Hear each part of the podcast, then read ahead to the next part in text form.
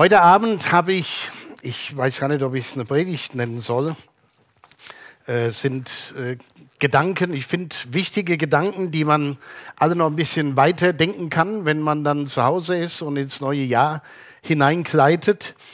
Und, äh, und zwar will ich mit euch reinschauen in das Buch Prediger.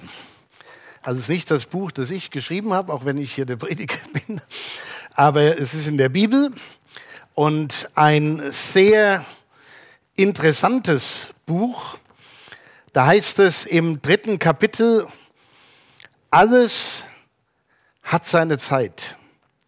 Ein jegliches hat seine Zeit und alles Vorhaben unter dem Himmel hat seine Stunde. Das ist äh, theologisch tief, das ist auch fast schon philosophisch, ja, weil es irgendwie ums Leben geht. Alles hat seine Zeit. Wenn man darüber nachdenkt, da kann man zu ganz unterschiedlichen Ergebnissen kommen. Ich habe so zunächst mal gedacht an die vier Jahreszeiten, die haben ihre feste Zeit, kommt immer wieder, immer wieder neu. Heute hatten wir hier Frühlingsanfang, für die, die es nicht gemerkt haben. Nee, es ist immer noch Winter, auch wenn es irgendwie frühlingshaft und schön war. Aber alles hat seine Zeit. Wenn ich hier nochmal so ein paar Stichworte lese, manche sind auch ein bisschen äh, zum Erschrecken.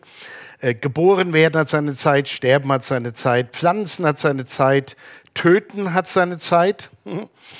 heilen hat seine Zeit, bauen, weinen, lachen, klagen, lieben, hassen, alles hat irgendwie seine Zeit. Vieles von den Punkten, die ich mal so als Stichworte vorgelesen habe und natürlich viel, viel mehr, das passiert einfach. Das widerfährt uns, das suchen wir uns nicht aus. Das passiert. Eine Krankheit sucht man sich nicht aus. Ja? Niemand, der auf die Welt kommt, kriegt eine DVD. Ich habe mir das oft gewünscht. Eine DVD und so, ein, so ein, und so ein Handbuch, wo dann drin steht, so, das machen wir in der ersten Woche, in der zweiten Woche. Und dann geht es so durch und dann kommt man irgendwann an die Punkte, wo man liest, und da wirst du schwer krank werden. Nee, so läuft es nicht. Das Leben geht einfach los. Alles hat seine Zeit. Dinge widerfahren uns, schöne Dinge, mit denen man vielleicht gar nicht gerechnet hat, aber auch schlimme Dinge, die sich niemand freiwillig aussuchen würde. Und dann gibt es wieder Dinge, die einfach von Gott angelegt sind. Die suchen wir uns nicht aus, die widerfahren uns auch nicht. Die sind von Gott angelegt. Wie die Jahreszeiten, ne? wie die Geburt, unser Sterben, wir freuen uns, wenn neues Leben entsteht. Wir haben zurzeit unseren vierten Enkel zu Hause und wir haben alle einen Riesenspaß mit dem. Und auf was man da alles achtet, na, habt ihr das schon mal mitgekriegt, auf was man so guckt? Da würden wir sagen, beim Erwachsenen, also ja, das macht man doch nicht. Alles freut sich, wenn der pupst. Ja, oder wenn er rülpst. Ach, jetzt geht's ihm gut. Hat mir noch keiner gesagt, wenn ich mal gerülpst habe ganz zu schweigen von den anderen Dingen. Vielleicht muss man die Fenster nochmal aufmachen, wenn wir hier beim Thema bleiben, aber da wollen wir nicht beibleiben. Ja, wir freuen uns über all das, was geschieht, kleine Dinge. Geboren werden hat seine Zeit, das Aufwachsen hat seine Zeit, aber auch das Sterben, wenn Menschen gehen. Und wir leiden dann mit denen, die jemanden verloren haben, weil es so wahnsinnig wehtut. Und bei allem, was passiert, bei den Dingen, die uns widerfahren, bei den Dingen, die wir uns nicht ausgesucht haben, bei den Dingen, die wir uns vielleicht ausgesucht haben und auch bei den Dingen, die Gott so angelegt hat, dürfen wir eines gewiss sein, Gott hat immer noch die Kontrolle. Und das finde ich einen ganz wichtigen Satz, den man sich immer wieder mal aufsagen sollte, dass Gott immer noch die Kontrolle hat. Gerade in, in der Zeit, in der wir leben, wo es drunter und drüber geht, politisch an verschiedenen Ecken und zu unterschiedlichen Themen, ohne die jetzt einzeln hier zu benennen, äh, da fragen sich viele, hat da noch einer den Überblick? Hat da noch einer die Kontrolle in der Welt von den Politikern und, und, und? Und manche mögen auch fragen, die gläubig sind, hat Gott da noch die Kontrolle? Das sieht gerade mal nicht so aus. Da kommen ganz schnell Zweifel auf. Zum einen brauchen wir nur in unsere Welt zu schauen und die Probleme anzuschauen und die Krisen. Hat Gott die noch im Griff? Und dann äh, schauen wir auch mal auf die Menschen, die sich äh, mehr und mehr von Gott distanzieren. Der Pfarrer Günther aus der katholischen Kirchengemeinde hat heute in der GNZ einen schönen Artikel geschrieben und hat unter anderem auch ein, eine äh, Passage aus der Zeit, glaube ich, war es, oder aus der FAZ zitiert, wo es darum geht, dass so viele Menschen der Kirche den Rücken kehren und dann äh, hat er so geschrieben, ja klar, viele machen das dann daran fest, dass sie sagen, da ist so viel Mist passiert, Missbrauch, Finanzskandale und, und, und. Das stimmt natürlich auch, deshalb sind viele Menschen ausgetreten. Aber der Mensch, der den Artikel geschrieben hat, sagt, man muss aber auch feststellen, dass das alles noch viel tiefer geht, dass es schon seit vielen, vielen Jahren eine Erosion des Christentums in unserem Land gibt, dass es immer weniger wird. Und statistisch gesehen werden wir nächstes Jahr in einer Situation sein, wo nur noch 50 Prozent maximal der Bevölkerung in Deutschland Mitglieder einer Kirche sind. Als ich Pastor wurde, da waren das noch zwei Drittel der Bevölkerung. Also das sind so ein paar interessante Zahlen. Und da fragt man sich, hat Gott noch die Kontrolle? Warum geht das denn alles den Bach runter? Man könnte auch sagen, momentan läuft es gerade nicht so gut mit allem, was Gott geschaffen hat, wo er doch gesagt hat, äh, und es war gut und es ist gut. Weil vieles ist nicht mehr so gut. Und dann wurde ich in dem Zusammenhang, als ich darüber nachdachte, an das Pauluswort aus Römer 8 erinnert, Römer 8, Vers 28, ein sehr tröstliches Wort. Wir wissen aber, dass denen, die Gott lieben, alle Dinge zum Besten dienen, denen, die nach seinem Ratschluss berufen sind. Das ist eigentlich ein, ein tröstliches Wort, andererseits ein sehr schwieriges Wort. Soll mir das zum Besten dienen, was gerade abgeht? Ist das wirklich gut für mich? Und da musste ich mich schütteln und mir sagen, ich bin immer noch der festen Überzeugung, dass Gott die Kontrolle hat. Dass Gott noch über allem steht. Ob sich die Menschen von ihm entfernen oder nicht, ob wir Krisen haben und Riesenprobleme oder nicht, Gott hat immer noch die Kontrolle. Fakt ist aber auch, dass wir natürlich in einer Welt leben, in der nichts so beständig ist wie der Wandel. Viele von uns kennen diesen Satz. Es ändern sich dauernd viele Dinge. Äh, ich erzähle euch das mal so aus meiner Erfahrung als Pastor, allein in den letzten paar Jahrzehnten. Äh, wir haben Menschen eingeladen, zu Gottesdiensten zu kommen. Als meine Frau Kind war, da hat man in einer Siedlung in Frankfurt einen VW-Bus gehabt und hat die Kinder, die da auf der Straße rumgeturnt sind, sonntags morgens eingeladen. Und zwar so viele wie reingingen in den Bus und hat sie zum Kindergottesdienst gefahren. Da hat kein Mensch gefragt, was mit Sicherheit, ein Gurt, die wussten gar nicht, was ein Gurt ist. Wo ist Kurt? Ist der Kurt auch da? Nee, äh, das gab's alles nicht. Rein in den Bus, 20 oder wie viel haben da reingepasst, manchmal mehr, übereinander gestapelt. Äh, allein der Gedanke, man nimmt einfach Kinder mit, obwohl damals, äh, es gab noch keine Fernsehprogramme am Sonntagvormittag. Die Eltern waren froh, wenn die Kinder einfach weg waren. Und das konnte ja nicht so schlimm sein, wenn sie eine Kirche abholt. Ne? Also sind sie im Gottesdienst gewesen, Eltern hatten Ruhe sonntags morgens und gut war's. Was hat sich da alles geändert? Was hat sich geändert in Sachen Datenschutz, Brandschutz für ein Gebäude wie dieses? Wenn ich dran denke, wir haben ja mal ein Gemeindezentrum in Gelnhausen-Roth gehabt. Und jetzt für alle, die davon Ahnung haben, stellt euch vor, in dem Gemeindehaus war die Treppe mit Teppich belegt, damit es auch gut brennt. Ja, ein Unding. Wir hatten da mal Leute von der Bauaufsicht, also nicht um uns irgendwie zu mahnen, sondern die wollten was anderes gucken. Und man hat richtig gesehen, wie sie sagen, oh, nur nicht hingucken. Aber es war nicht so das Riesenproblem. Es ist auch nie eins geworden. Es haben sich so unzählig viele Dinge geändert. Es ist alles im Wandel. Bei früheren Evangelisationen, wo wir auf der Müllerwiese ein Zelt aufgebaut haben, das Evangelium gepredigt haben und eingeladen haben, nach vorne zu kommen, Jesus das Herz zu geben, da haben die Menschen noch verstanden, dass sie Sünder waren und gesündigt haben. Und dass man das jetzt in Ordnung bringen kann mit Gott. Das verstehen viele Leute nicht mehr. Es verändern sich ständig Dinge. Natürlich auch in unserem Alltag. Ne? Aus Frühling wird Sommer, aus Sommer Herbst, aus Herbst Winter, Winter Frühling. Junge Menschen werden älter. Wem sage ich das? Neues wird alt. Die Technik hat unfassbare Fortschritte gemacht, was wir heute alles können. Auch hier in der Kirche mit der Technik, die wir haben, dass ihr uns jetzt zu Hause seht oder wo immer ihr seid und dass man sich das auch später noch anschauen kann. Das ist alles in den letzten Jahren und Jahrzehnten geworden. Es hat sich so vieles gewandelt. So vieles geht schneller, geht besser. Unser Sohn hat uns heute Mittag erzählt, dass er seine Waschmaschine vom Handy aus ansteuern kann und die dann das Programm auf den Trockner überträgt, damit er weiß, wie er die Wäsche zu trocknen hat. Wahnsinn! Geht es den Menschen besser deshalb? Sind die Menschen besser geworden?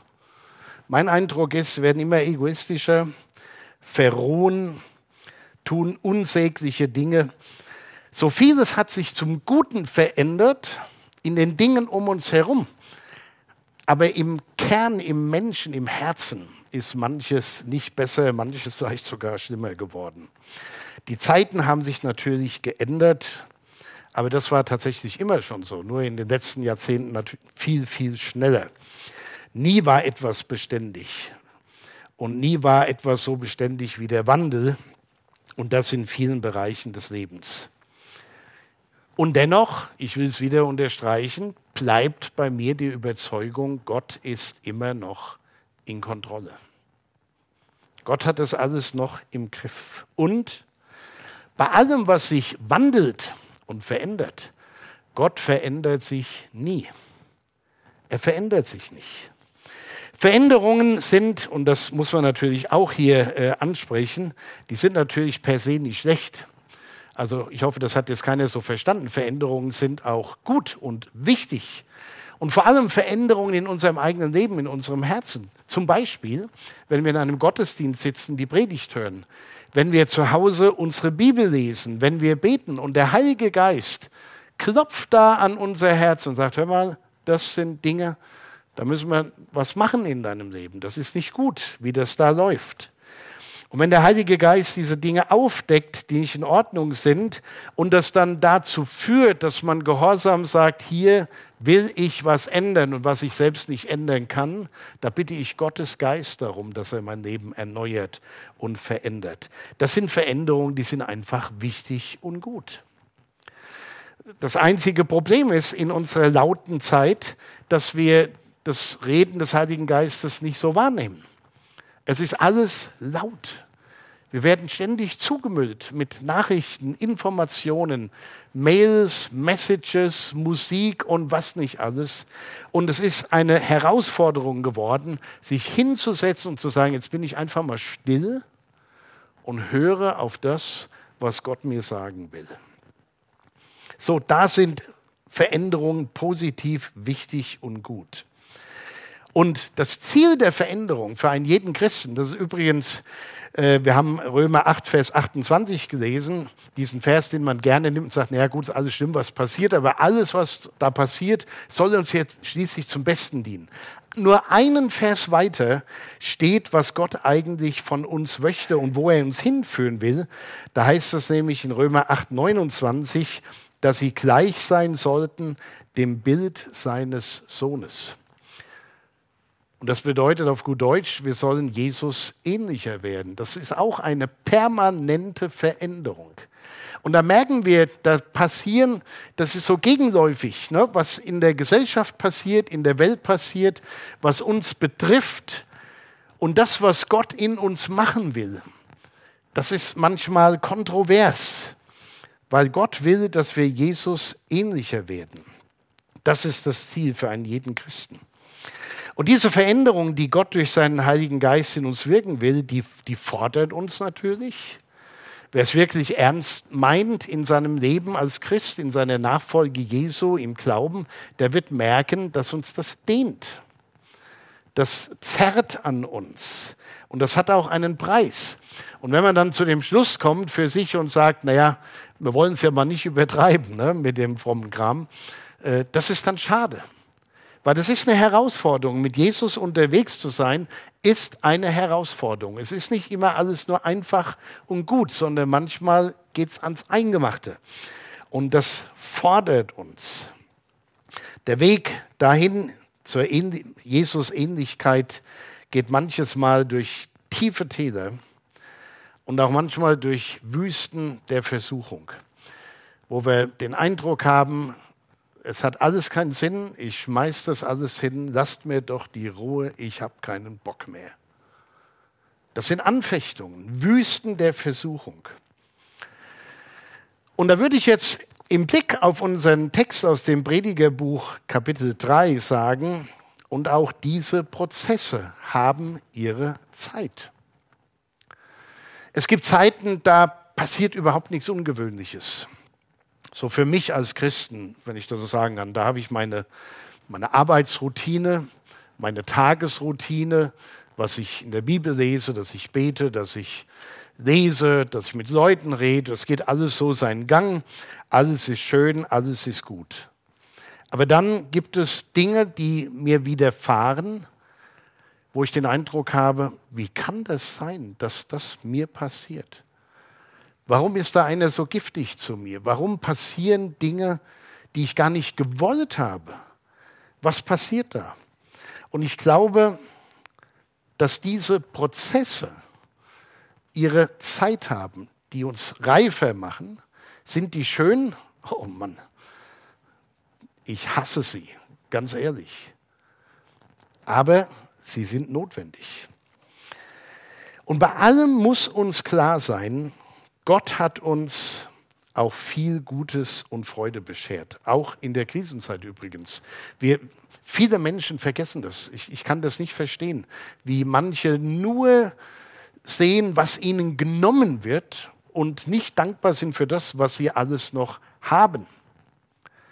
Wo man nur sieht, was man nicht mehr darf, aber nicht sieht, was man noch alles darf. Gott hat uns auch viel Freude geschenkt. Hier im Buch Prediger äh, Kapitel 3 Verse 13 bis 15. Äh, da kommt der Prediger, so richtig toller philosophisch, philosophischer Gedanke, zu dem Schluss, den er kommt.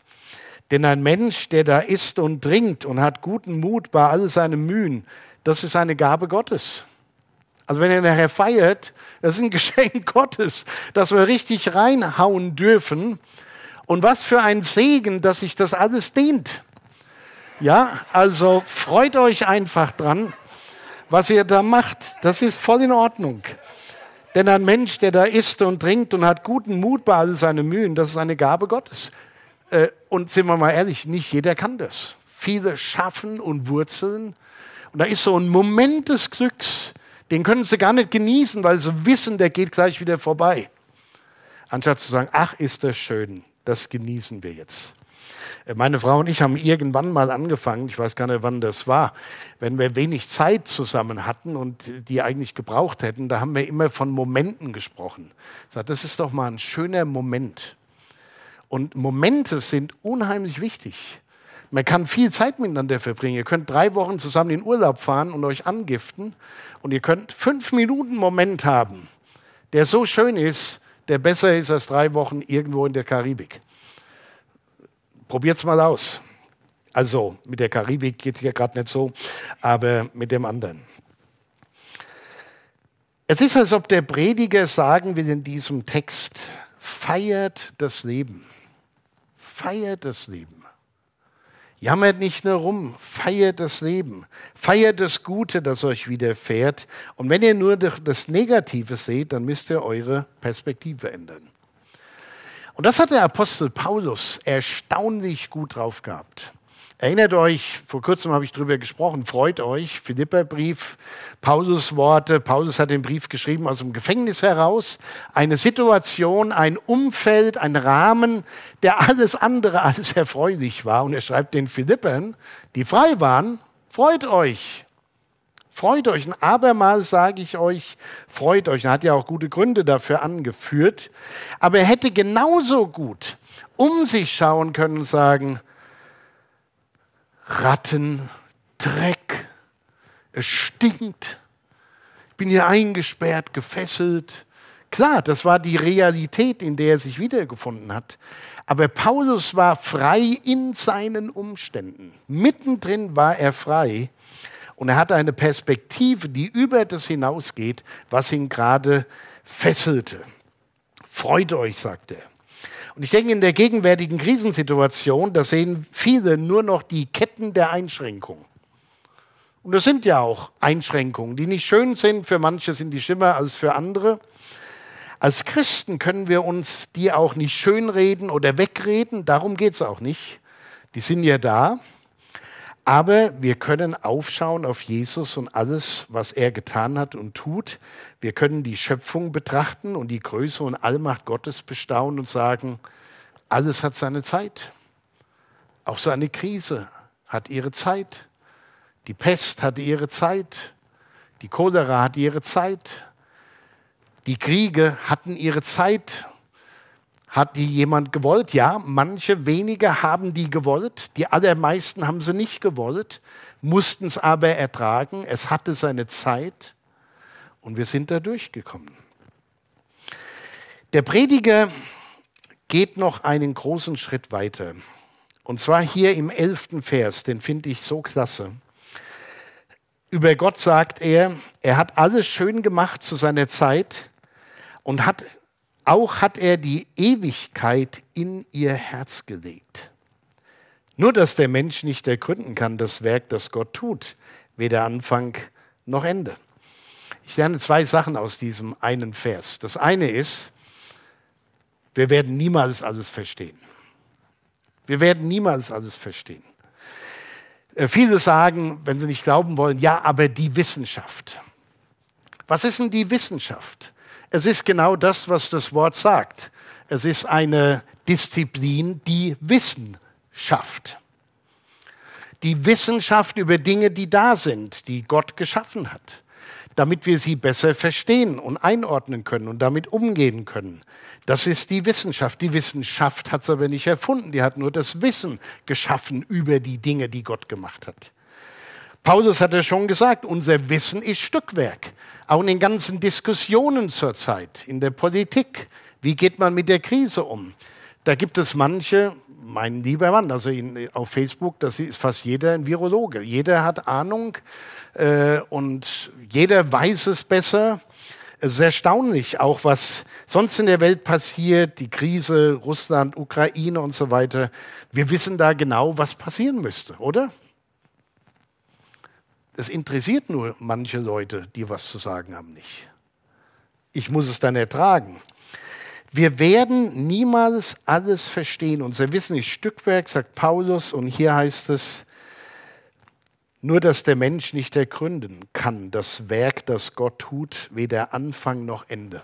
Und ich denke, ein wahrer Wissenschaftler, der das akzeptiert und versteht, wird bei, jeder, bei jedem Wissen, das er schafft, neu staunen über die Größe Gottes. Das sollte eigentlich das Ergebnis sein. So, und das andere aus diesem Vers ist, wir sind nicht nur für diese Welt gemacht. Gott hat die Ewigkeit in unser Herz gelegt. Das ist ein total faszinierender Gedanke, dass der Mensch so angelegt ist, dass das drin ist. Dass man denkt, es muss doch irgendwas geben, noch mehr über das, was man sehen kann. Selbst Leute, die überhaupt nicht an Gott glauben, die im Christentum nichts zu tun haben, die stellen für sich fest, irgendwas muss doch da sein. Das ist, hat damit zu tun, dass die Ewigkeit schon in ihr Herz gelegt ist. Der Mensch ist angelegt, nicht nur für diese Welt, sondern auch für die zukünftige. Alles hat seine Zeit. Und das bedeutet, auch das Leben in dieser Welt in der wir leben und wie wir sie kennen, die hat ihre Zeit. Und die wird anders werden und vergehen. Der Paulus hat es in seinem zweiten Brief an die Christen in Korinth einmal äh, ganz toll formuliert. Ich lese euch das mal vor aus 2. Korinther 5, der erste Vers. Da schreibt er, denn wir wissen, wenn unser irdisches Haus, diese Hütte abgebrochen wird. Und was er meint, ist äh, der Leib, wenn wir sterben, wenn das alles mal vorüber ist. Ja? Äh, wenn diese Hütte abgerissen wird, so haben wir einen Bau von Gott erbaut, ein Haus nicht mit Händen gemacht, das ewig ist im Himmel. Denn darum seufzen wir auch und sehnen uns danach, dass wir mit unserer Behausung, die vom Himmel ist, überkleidet werden.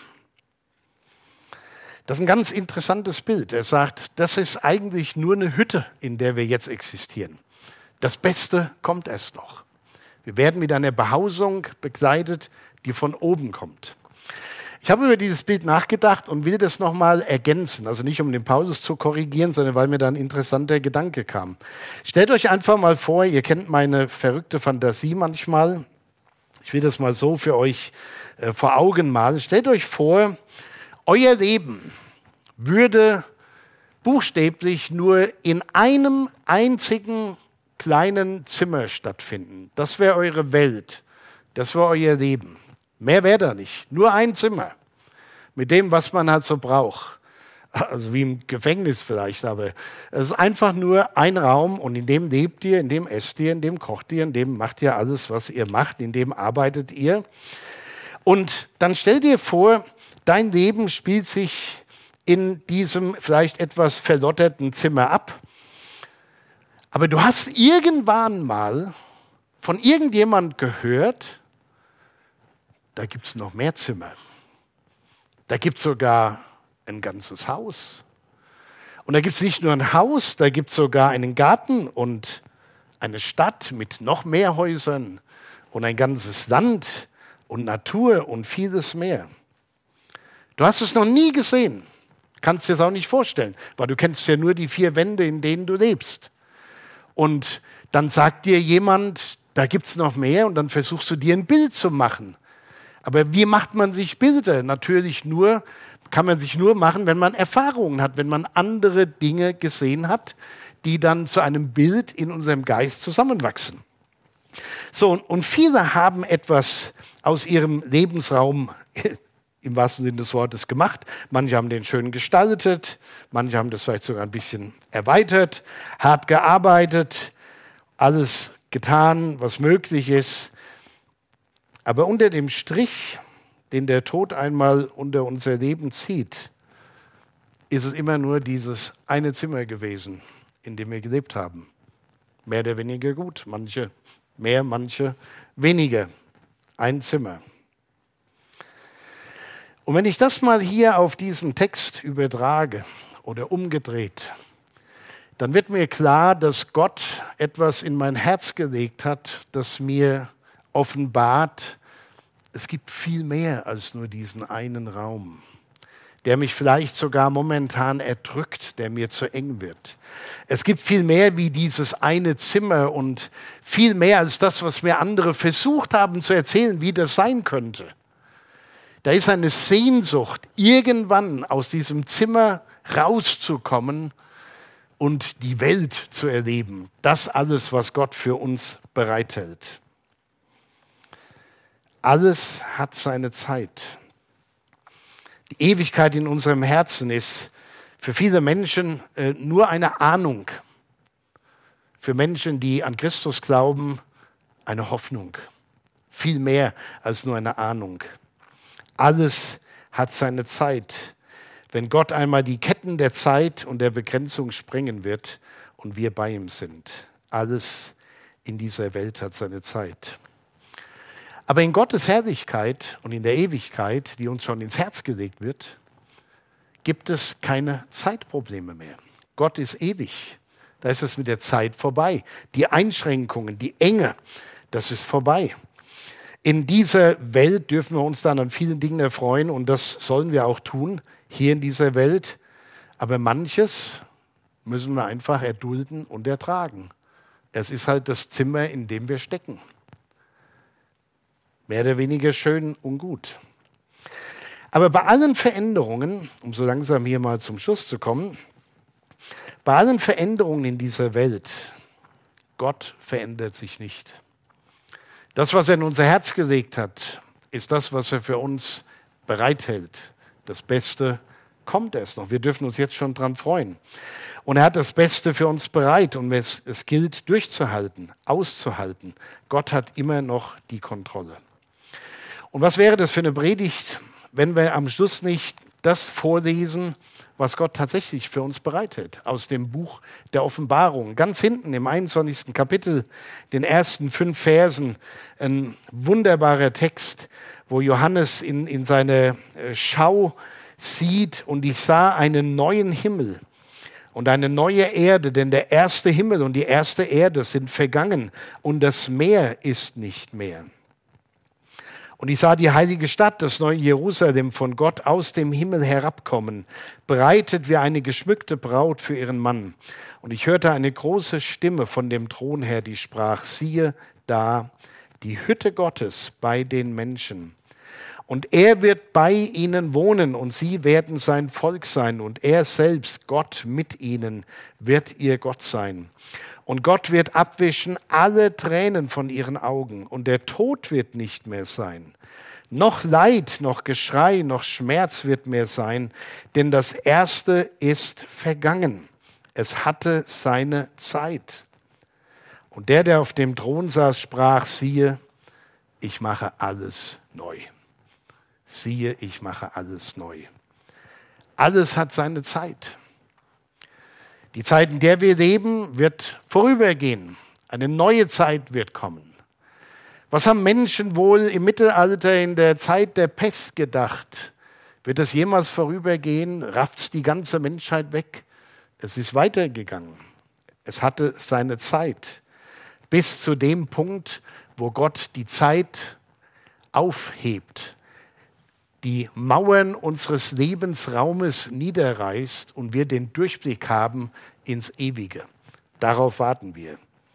Und deshalb, weil das so ist, wollen wir im Glauben weiterleben. Und bei allem, was uns ärgert, an der Liebe erkannt werden. Und für die, die nur die engen Wände sehen und die Ratten und alles, was uns im Leben so schwer ist, eine Stimme der Hoffnung sein. Amen.